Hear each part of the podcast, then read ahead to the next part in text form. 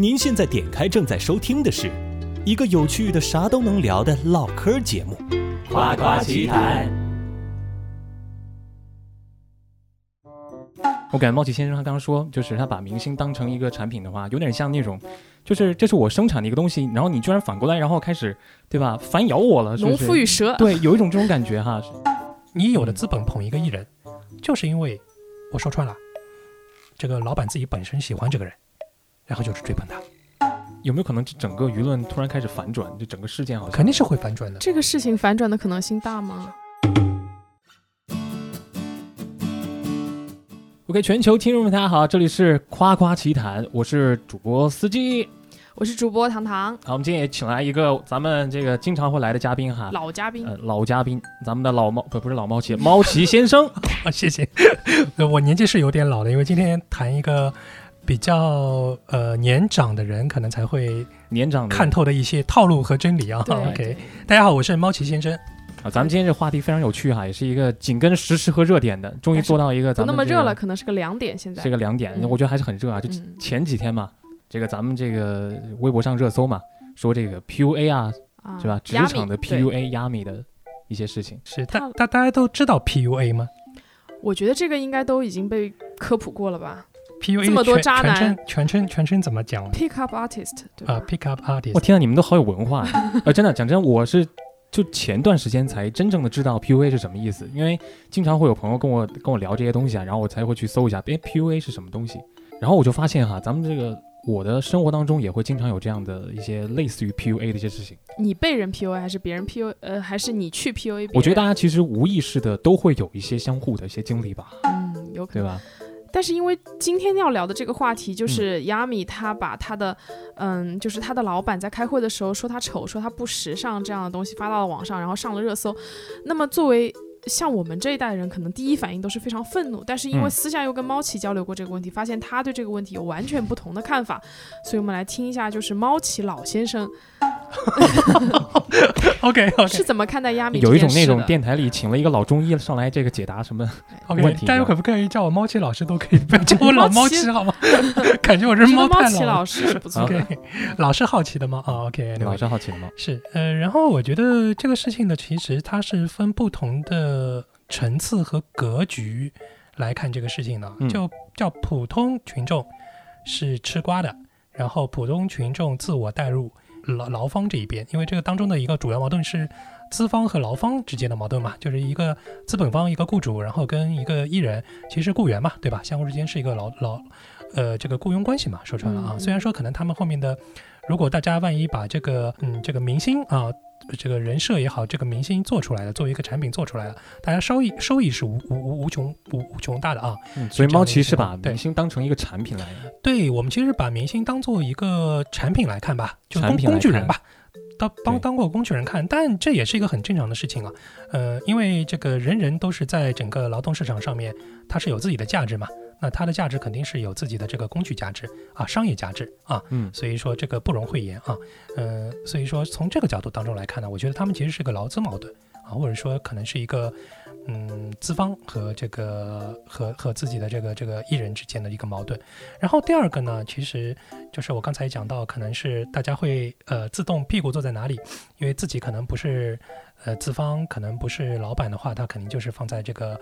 呃，雇员啊，这个这个资方的对立面来看这个问题，那当然就是也看到，呃，好多这个像王思聪啊这样的这个呃呃互联网纪委这样的情况的人，我而且我还看到叶璇也就这个事件发表了这个这个这个看法了。嗯，其实大部分人都是点点赞那个亚米的那个经纪公司的老板，那个老板叫徐老板，徐明昭，对吧？对，徐明昭，OK，那个昭是那个朝阳的朝，朝阳的朝，徐明朝，徐明昭，也不知道怎么读啊，是这样的，不是因为这件事儿我都不知道，呃，这哥们儿居然是凤凰传奇当中那个女歌手呃玲花儿的玲花儿的老老公，对吧？对，如果不说的话，我连玲花的名字怎么写我都不知道，我只知道有一个男女组合叫凤凰传奇。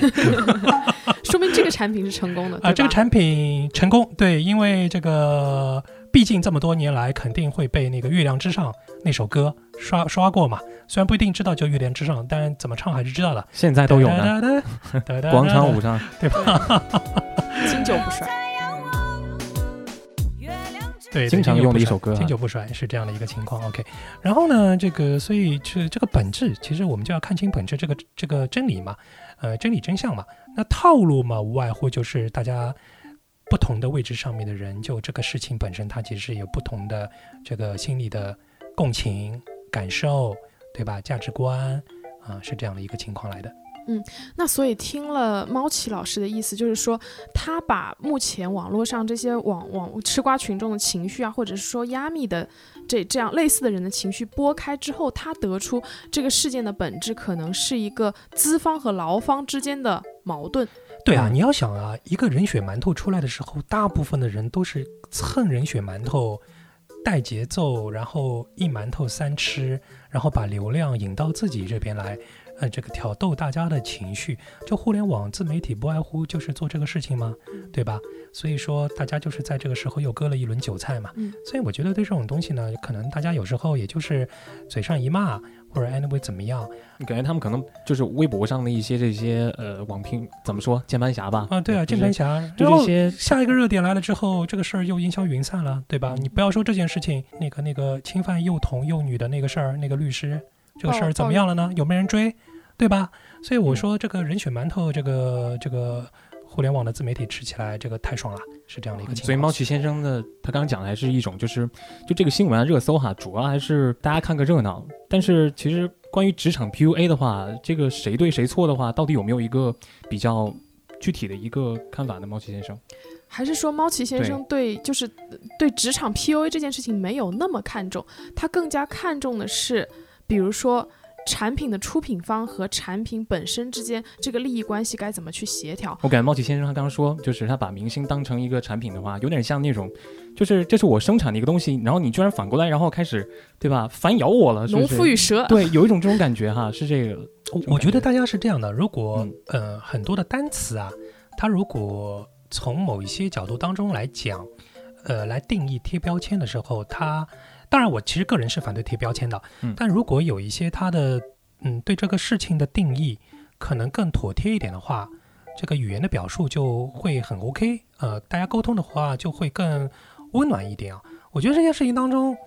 嗯，许明昭这个经纪人，这个公司的老板，亚米的经纪人老板，这个他本身这个他的思路啊、是 OK 的，但他的表达确实不太 OK，因为确实不太尊重人，是这样的一个情况。对，但是据说他非常毒舌，这个老板确实整个风格是非常毒舌的。嗯，但是呢，就是说，我觉得就是说，呃，如果你换一个工具人啊，或者说商产品啊、商品啊这东西之外，不要把人物化，你可能把它作为一个相对来说更中性一点，叫 IP。因为 IP 我觉得相对来说正能量一点啊。想当年我们小时候的偶像其中之一，我不知道大家那个有没有记得啊？嗯、范晓萱，啊，对啊，范晓萱不是很长一段时间小才女，然后他想去走 jazz 的路线、blues 的路线，甚至 R&B 的路线，但是他那个类似于像洗刷刷的那首歌《洗澡歌》，对吧？然后唱了很多儿童歌，很大卖之后，公司就让他一直走这样的大卖路线，但他就是很那个对抗和挣扎嘛，他有自己的音乐的整个理想，有追求，对吧？所以当当当年也是被被冷藏啊啊，然后也有很多的矛盾啊，这这种事情其实是屡屡见不鲜的，其实是这样的一个情况了，是。我大概听明白了，就是说艺人这个工作的特殊性，它可能比我们平时，比如说在公司上班更加更加特殊的一点，就是艺人他。也许某种程度上来讲，他是演员，他需要表演一个公司认可、大家认可，并且能够为公司盈利的人设。我们姑且把这个人设看成一个所谓的商品也好，或者是工具性也好。是这样的啊，大家要现在人设这个概念呢讲的太多了，我是这样这样来看的。作为一个艺人，他首先出品的东西是叫自己的作品，他的人设是另外一样东西。现在最恐怖的是很多的艺人，不管是歌手、演员怎么样，他在卖给自己粉丝、卖给自己受众的时候，没有卖作品给他，他卖的是人设。因为你不拿作品来讲话，你就是卖你的人设，就是这么简单。是挺常见的。对对嗯，是这样的。所以你看到就是很多，我觉得有很多的演员，他为什么上这么多综艺，对吧？你上了综艺之后，你有了流量之后，你不是一个综艺的咖，你其实就是一个演员，就 OK 了。所以说，相对来说，我比较喜欢朱一龙啊。朱一龙其实他就是一个演员，他他也会上综艺，但他知道综艺对他来说没什么，是这样的一个情况。或者说，大家现在喜欢《乘风破浪》里边的那个万茜，嗯，对，万茜其实她的整个自我定位就是一个演员，我是拿作品讲话的。然后我上个综艺，只是说可能为了宣传多一点，啊，但宣传结束之后，她其实还是回归到演员，对吧？就像胡歌，对吧？胡歌现在其实不太上综艺嘛，就一这是一样的。所以我觉得这个对亚米来说，这个无外乎是他作为一个出作品的过程当中，他的这个作品的战略定位不停的在被调整。嗯这个艺人本身的包装被调整的过程当中，他可能有一些自己的想法，或者不愿意跟随，嗯，自己公司的整个战略，对吧？他要比较另类，但是呢，这个东西又就效果又又又不行，对吧？然后到最后产生了矛盾，嗯，因为这件事情的根结不就是一个想解约吗？对吧？对是这样的一个情况。对吧？对对，就是那因为猫奇你也见过很多人，然后我我也知道你嗯经常就是半夜还在微博上刷那些选秀节目，所以 对我想问一下你，比如说啊，你觉得亚米他是一个靠作品还是靠流量，或者是说你觉得他这个人设包装导致今天出现这种 劳资矛盾的？很简单，亚原因米有没有在作品，大家自己去搜一下就知道，或者你嗯自己想一想，你认识亚米是是火箭少女是是因为他的某一个某首歌吗？或者他很很厉害的某一段舞吗？都不是，所以他是一个没有作品的。亚米其实，嗯，这她的背景可能我简单介绍一下，大家就就知道了啊。这亚米这个姑娘呢，嗯，不管她说这个眼睛小好看不好看，但我自己是比较喜欢这种类型的姑娘的。我觉得她有识别度，但是我觉得她有识别度，不代表我的口味是是大众的口味，对吧？呃，就就像我觉得杨超越挺好看的，但是没有好看到那种。这个那那种人，就对我来说是人见人爱的那种啊。就我觉得人见人爱的那种，可能大众也不一定接受。就这是很个人的，因为比如说，我觉得人见人爱的是是奈奈这一次那个创造营二零二零里边的那个泰国的那个选手，我觉得奈奈是一个人见人爱的那种类型啊。是，所以那个所以亚米当年出道，她是一个很喜欢街舞的女孩子，所以她去深圳，然后跳街舞，然后呢，这个呃被公司签了。呃，然后一个女团，但是那个女团就一点水花都没有，十八线女团。然后后来呢，这个公司就把它单独拿出来包装，因为它相对来说，其他几个女团呢，它还算有一点这个潜质，就是她跳舞还不错。那包装成什么了呢？就包装成一个中性的 rapper，一个说唱女嘻哈说唱乐手，去参加了当年的中国有嘻哈。但是很惨，在同样差不多的人设的过程当中，有另外一个女女生完全风头盖过了她，那就是娃娃。嗯啊，所以大家记住的是娃娃，并不是亚米。但是在那一期当中，从海选开始，我就蛮关注亚米的，是 OK。然后这个事情结束之后，呃，大家就把他公司再把他送到那个，呃，就是参参加中国有家失败之后，公司把他送到了那个创造营二零二零这一次啊。然后进去之后呢，其实公司也花了很多的创造啊 101，sorry，是上一期一零一。然后进去之后呢，发现哎，跟他差不多这个中性风又有一个对标选手，完全也风头盖过他，就是那个另外一个泰国选手 Sunny，嗯对吧？所以哎，他在呃这个嗯幺零幺里边反而轮不到他开始穿西宽大西装裤子走中性风格，他反而要开始穿少女少女裙，是这样的一个风格，对吧？所以就是导致就是说他自己的风格坚持呃也好或者怎么样，他嗯进入到一个激烈市场激竞争激烈的一个大市场当中，它的竞品永远都是在过去几次是压过它的。嗯然后它也没有太多的吸引到品牌的资源，也就是说它商业的价值不够大。嗯那这个公司肯定是要反思，说 OK 是他自己的问题，呃，还是那个他本身的潜质问题，还是他潜质如果只要听话的话，根据公司的战略路线走的话，那公司也就没话讲了，对吧？所以这个矛盾就在那一边。所以大家听我讲了讲这样的一个呃路径啊，呃，就是其其实可以从另外一个角度来看这个问题了。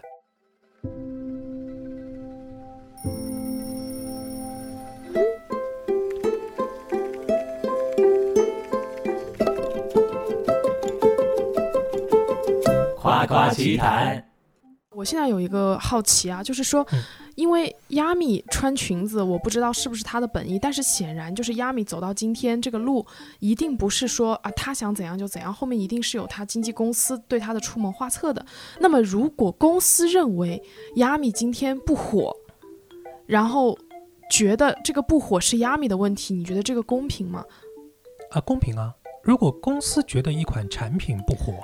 其实就会选择减少投资或者不投资啊。对，但这其中有没有可能是，比如说公司的战略是有问题的？对，也有可能，也有可能有很多艺人的没有爆发出来，后来是换了公司爆发出来的，也有好多好多是这样的。所以在这件事情当中，我很难讲。这个事情当中我很难讲，但是，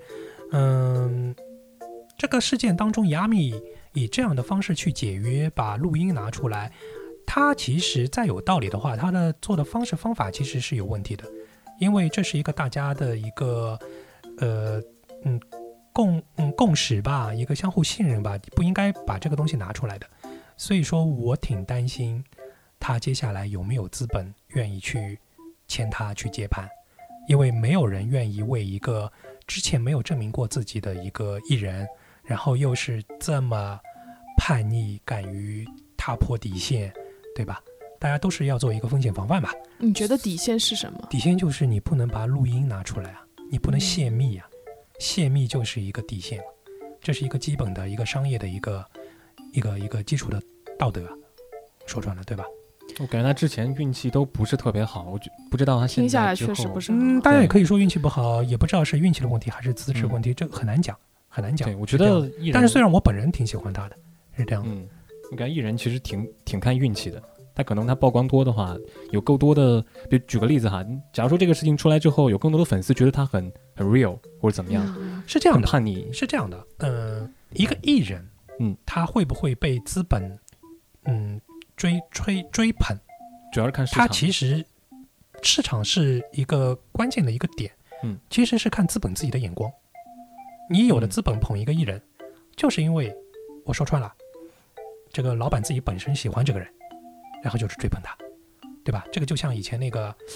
呃，这个古时候就有嘛，京戏里边的那个有一些这个花旦票友都是就是八旗子弟及其富贵人家，然后没事儿干，然后就是嗯捧着追着杨小楼啊，对吧？追着这个梅兰芳啊，这个这个这个这个样子，对吧？周麒呃这个麒麟麒麟童啊，周信芳啊，对吧？那还有呢，其实资本追追捧他不是为了消费，资本追捧他就是就是为了资本利益最大化，是为了嗯赚钱的。那他看好某一些人，他有这个潜质，哇塞，然后去去这样投大规模的投资，然后获得盈利，就就就是这么简单。历史总是惊人的相似，你知道吗？就没有新的东西。人类社会其实只有本质新的上没有场景。没有太多的这个变化，感觉就是。然后，其实关于你刚刚说到底线问题，我还想再跟你讨论的一点就是，啊、你认为不能够泄密是一个底线，但是如果说这个所谓的秘密的内容，他觉得可能已经超过了，就是有比底线更高的东西，比如说人的尊严，或者是雇就是员工的那个被雇佣的利益如何保障。就是如果我们谈到了这一步，你是否认为它是高过不能泄密这一条商业底线的？我个人觉得是这样的，嗯、达到目的有很多手段，但是他现在是为了达到他的目的，是不择手段了，你觉得他是不择手段？不择手段的，因为大家都有游戏规则的，你预设它的目的就是要解约是吗？嗯，不管是怎么样，就是它肯定是有个目的，但是他这个方法从这个不泄密这个部分当中来说，就是有问题的。就任何一家公司的商业的机密和商业的内容是不应该向外泄露的，不管它因为什么原因。那我还想问，那么你觉得，就像如果你刚刚讲的这个背后的资本，它它可以去决定一些人的形态的话，那么你是否会认为，就算是我把这个录音曝光到网上，就算有这么多吃瓜群众让他上了热搜，你认为这会对资本产生影响吗？嗯，我觉得当然会对资本产生影响喽，因为你一个自己的艺人跟跟公司闹得不开心，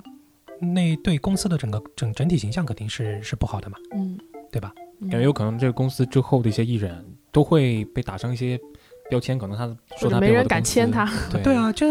另外一件事情最近比较火爆，不就是那个阿里的整个价值观大讨论嘛，啊，是。嗯对吧？就是大家觉得，哎，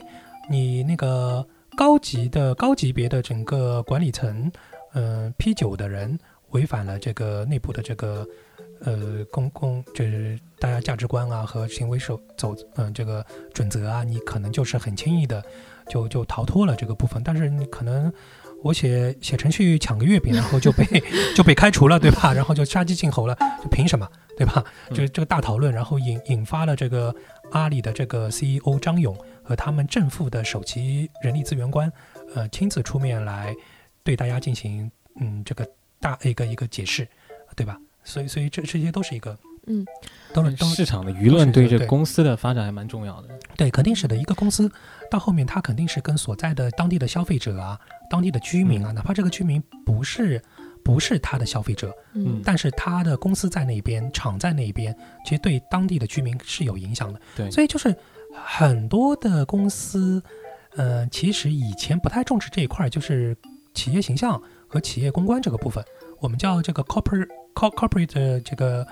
这个 relation relationship 嘛，PR corporate PR 啊，呃，public relationship，呃，所以就是它是什么一个概念呢？其实有一些公司特别专注啊，呃，关注啊，就是特别是那些化工公司，哦，对那个我以前的石油 oil and gas，为什么呢？因为这些公司如果他们违反他们的价值观或者怎么样，它一下子就会有呃工厂的爆炸，呃污染物的泄漏，所以就会无辜伤及当地的这个居民。嗯，真的是这样，真的对啊是这样，。所以所以他他们对这些事情就特别关注啊。然后呢，还有一些公司也比较关注，就是什么呢？就是这些公司运营过程当中特别容易跟民计民生关系，比如说那个以前的快餐当中的有毒啊，或者说这个食食食品的有毒事件啊，或者汽车的整个召回啊，跟安全有关的事情啊，等等，就这些公司他们的 corporate PR 就是它的公企业级公关，不是品牌公关啊，他们就做很多的这个大量的工作，所以就是在亚米跟他所在的这个公司当中，其实相对来说啊，嗯，他们没有这么大的这个重工业产业的大大的这个呃流水，呃市值没有这么高，流水没有这么高，所以有很多的嗯事情就是老老板们和自己的这个嗯经纪人团队就自己处理掉了，所以说可能就混在一起了，是这样的一个情况。而且这个事情本身我就觉得是是失控了，就是按道理来说，在大的机构当中，嗯，CEO 不会下场亲亲自出来下场打嘴仗或者怎么样，或者他那个打嘴仗的时候，他的文字。嗯这个文字我刚好想文稿问呢，一定是要给公关部嗯，要过审的，嗯对吧？所以你看人家去采访任正非啊，采访谁啊，这你都是要提交提纲，嗯对吧对，然后我们要来看看，要来审一审，然后如果觉得这个这话题有禁忌，不利于我们，可能我们要把它删掉，对对对，对吧？等等等等。是一门学问，这个。嗯对，其实这是个很大的产业啊，就是谈到以前的工广工作。广广告行业当中跟它平行那个部门，公关。呃、肯定有公关那一嗯趴的，对对对有，对吧？而且公关当中还有它是 branding 是品牌公关还是企业级公关，对。吧？所以这个企业级公关相对来说现在就是说这个呃其实越来越重要啊，在公司内部啊，其实在大公司和互联网内部其实都是一个很重要的部门。好多的这个企业公关的这个嗯、这个职业经理人，除了是这个岗位当中啊、转过来之外，好多都是财经和社会类媒体的记者、编辑。啊，资深编辑、资深的记者啊出身，然后来比较有做这个事情。经验。对对对。那我就接着问下去啊，就是关于刚刚谈到的这个资本，包括舆论，包括公关这一系列问题。那现在那个徐老板他也发了两封，就是是回应吧。然后第一封呢，就是网友完全不买账，说你这个就是在威胁。第二封呢，他说我道歉，但是我不向亚米道歉。然后呢，其实我是不是可以理解为这个事情对他，就是对资本来讲？影响真的不是很大，因为截止到今天，他的态度还比较强硬，说明他要不就是真的就是心里没什么数，他这么说他开心；要不就是他心里有数，他知道这个事情对自己不会造成影响。我个人觉得啊是这样的，一个公开的吵架肯定是两败俱伤的，嗯，所以他公开跟雅米吵架有点饮鸩止渴，因为如果万一亚米肯定是被别人签了嘛，已经撕破脸了嘛，如果他嗯不把雅米雅米自己跳出来把他拉下水，他不在水里把雅米再弄得脏一点的话。雅米后签那家，如果有人签雅米啊，虽然我说签雅米的资本都会有顾虑，那这样的话，就是如果有资本冒险签了一下雅米的话，那雅米可能他处于一个负面的这样的一个，就是被热度会反噬，他其实也会有人开始要爆他黑料啊，或者怎么样啊，所以他就索性大家一起脏吧，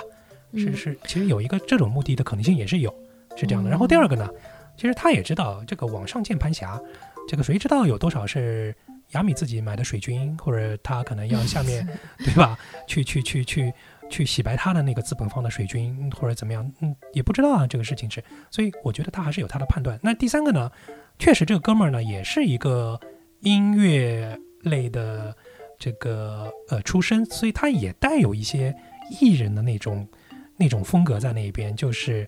会比较情绪化、另类一点，有个性一点，对吧？他不是一个一个传统的很稳健的那种职业经理人出身的那种那那种那种那种大佬嘛，是嗯这样的一个情况。对，那我就想问啊，就是作为你是传统的职业经理人出身的创业者，对然后现在也是非常资深的老板了，你觉得他这样做是最好的吗？或者说换成你，你觉得怎样是更好的方法？我觉得首先这件事情，嗯、他公开站出来来回应这件事情，从公关学的角度当中来看是对的，而且回应速度越快，他的整个策略越坚定，越是说明他的回击是有力量的。所以我觉得他做做的是没有没有错，是这样的一个情况。然后第二个事情呢，就是，呃，我个人觉得就是说，他们其实第一时间就把这个事情的真实的矛盾点，就关于签约这件事情给拿出来讲了，所以我觉得也是做的比较棒的，比较妙的。从这个公关策略当中来说，是直击他的痛点啊，呃，这个把矛盾揭示出来是 OK 的啊，嗯这个部分。接下来呢，其实还是大家可以，呃，再观察一周到两周，等热度消失之前，我觉得是一个很好的一个公关的一个 case。嗯啊那你刚刚也说了，他就是把签约的这个矛盾直接摆出来，但是这个 case 上热搜不是签约，而是职场 PUA。对啊，所以就是 PUA 只是大家的一个舆情对它的一个定义，但是接下来你看到整个热度已经往它的实际的部分去走了。PUA 这个事情被提了一周半到两周之后，这个热度就会消失了，因为你无数次被人提相同的内容的话，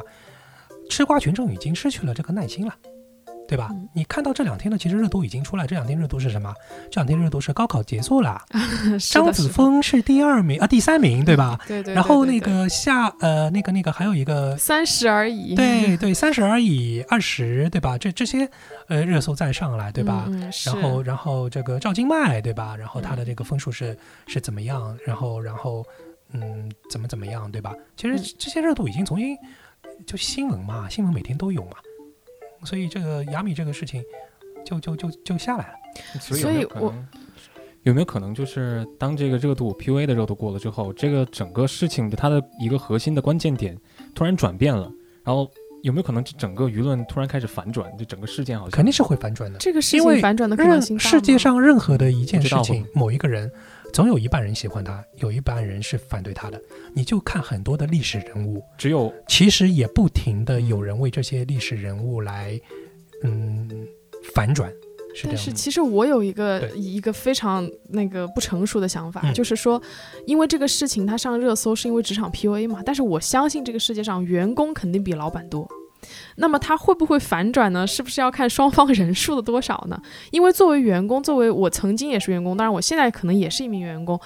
我是能够就是感受到亚米在说这件事情的愤怒，我可能曾经也产生过相同的愤怒，我也非常理解吃瓜群众的愤怒。那么作为老板或者说作为资方来讲，就像就像就像我们今天谈到的，他看这件事情有不一样的看法，甚至可能有人会觉得啊，这个 PUA 根本就是一个伪命题，这个事情的本质就是解约不成，所以撕破脸或者怎么怎么样，弄得场面非常难看。那么他会不会反转？我在想啊，他会不会反转，取决于上网冲浪的老板多，还是上网冲浪的员工多？没有，这取决于有没有真正，嗯，对雅米无感的人被这件事情惹怒了，然后就是开始 骂亚米，对，我感觉好多人其实都是中性立场之后，然后被一件事情路转粉、路转黑之类的。对，就嗯觉得哇靠，怎么还是在搞这个事情啊？你好烦啊！然后我开始要骂你了。嗯，所以永远不要觉得流量和热度是好东西，它永远都是双刃剑。我我看到那个黄子韬，他也为这个事情发了一条微博，就是可见，就是作为艺人，他们一定是经受过某些相同的，你说遭遇也好，或者是说经历也好啊。他他说，然后黄子韬那条微博后面好像还写了什么，这里面类似于水很深啊，有很多这样那样的东西啊。当然了，黄子韬碰到的 PUA 也很多呀。所以人在江湖混，对吧？呃，这个你就是要有一些心理素质的，然后你就是会碰到套路。所以你看清楚整个真理，理性看清楚一件事情，你的利益是什么，对吧？这个是挺重要。当然，我们的价值观是什么也很重要，但是不能因为自己的价值观跟利益这这个有冲突的时候，你这个很无脑的去坚持自己的价值观，因为很多人他以为他的价值观正是他自己愚昧的巅峰。这句话不是我说的，这句话是美团的高管讲的。所以那个美美团的高管今年离职嘛，对，嗯退休嘛，嗯他就他就在在一个被采访的过程当中就被说到，他经常在跟他的下属重要的下属离职，嗯、对谈的时候，结束之后被人拉黑了。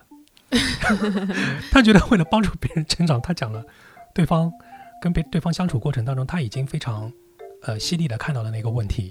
但是别人听到那个他讲的那个点之后受不了，就直接把他拉黑了。嗯，这里我同时我又想问一个问题啊，就是你之前也谈到了，比如说明星它是一种呃产品或者说商品也好，但是亚米有他自己的个性。那么作为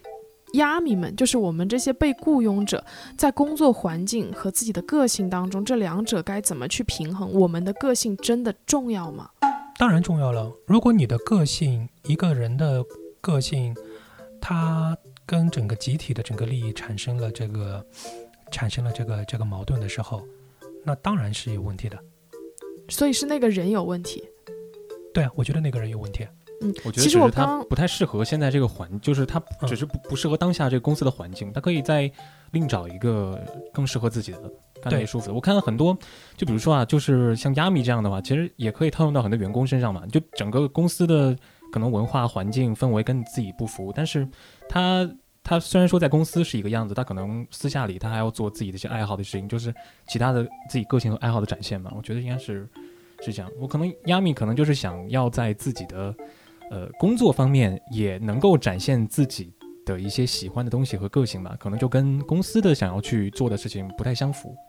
对对嗯对，但是从这种特殊行业当中，他这个事情就叫破坏生产资料啊，因为嗯它本身就是生产资料。但是这个嗯这个时候 PUA 就发生了，PUA 就是说我通过说你不好、打压你的方式来让你接受我对你的控制，或者说嗯更大的力量对你的控制嘛。那么我们在讨论的就是这个 PUA 的环节其实是不不应该的，也许资方会有更好的方式去完成这件事，但不一定是骂他丑。嗯，其实呢，我觉得啊，嗯每个人的风格都不一样。呃，像雅米老板那个张明昭的这个方式，徐呃徐，呃，是 sorry，徐明昭这个方式，我来做，我做不出来，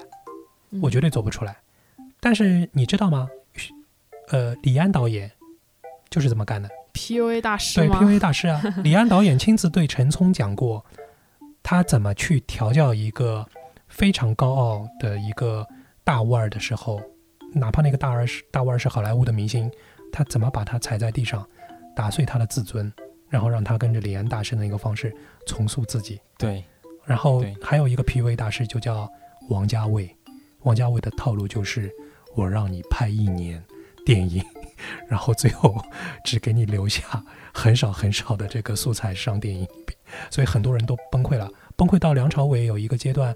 回到家之后一边哭着一边拖地，然后刘嘉玲问他说：“哎呀，怎么了？”他说：“我觉得王家卫导演不喜欢我。”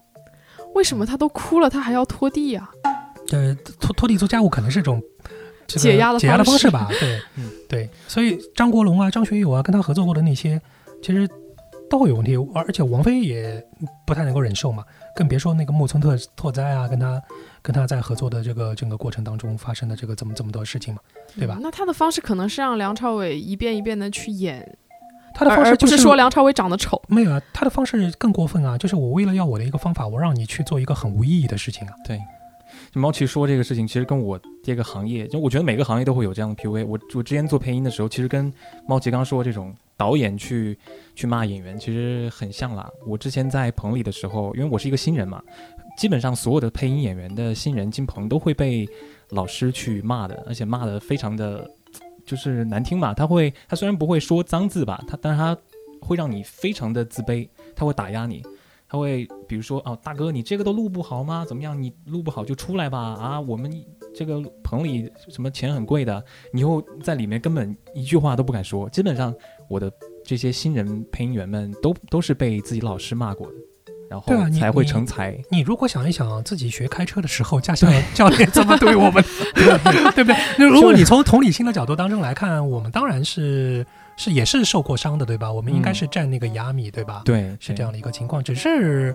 只是在放到这个特殊的环境当中，就是也不是特殊环境，就是呃职场和商业环境当中，其实雅米过了过了那条线嘛，嗯是这样的一个情况。感觉也不是说要为这个老板去洗白，就是其实有些时候他也不能完全以一个对和错来去去辩证去看这个问题，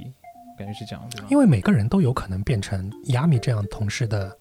我还以为他要说每个人都有可能当老板，没有有可能变成他的上上司，哎，真的，我会或者说变变成他的对对对老板啊，或者说有可能你的小孩就是像雅米一样的，对你小孩就是很叛逆啊，对吧？你小孩就是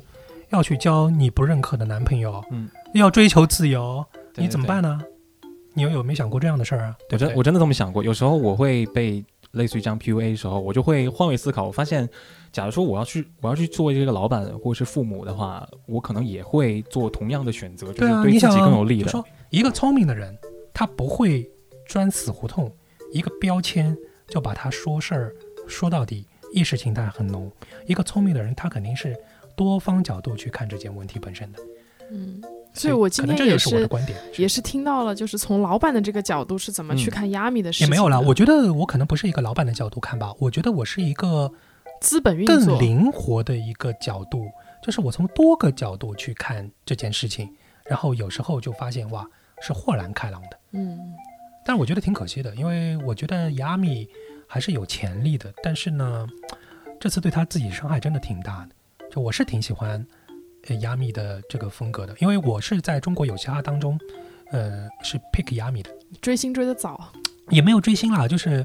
我很喜欢很多的歌手和明星，他是还没有在红的时候，我就 pick 他，然后我看到如果我赌对人了，我看中人了，他红起来，我就很开心。但是等到他发红发紫的时候，我反而可能远离他，我会去找更更更更原始状态的那个部分。所以我当年喜欢张信哲的时候，张信哲还没有完全红男人都喜欢年轻的哈。啊，没有，那个时候我我大概才十几岁，我我我觉得我好像没有被 PUA 的经历，就是就像我昨天看到一条你微博，肯定有啊，你我爸妈没有 PUA 过你吗？我就我就是告诉他们这个事情我就是做不到，你别对我有期待。当我这么说的时候，我就不会被 PUA。那这这是这是一个最有效的反抗。对!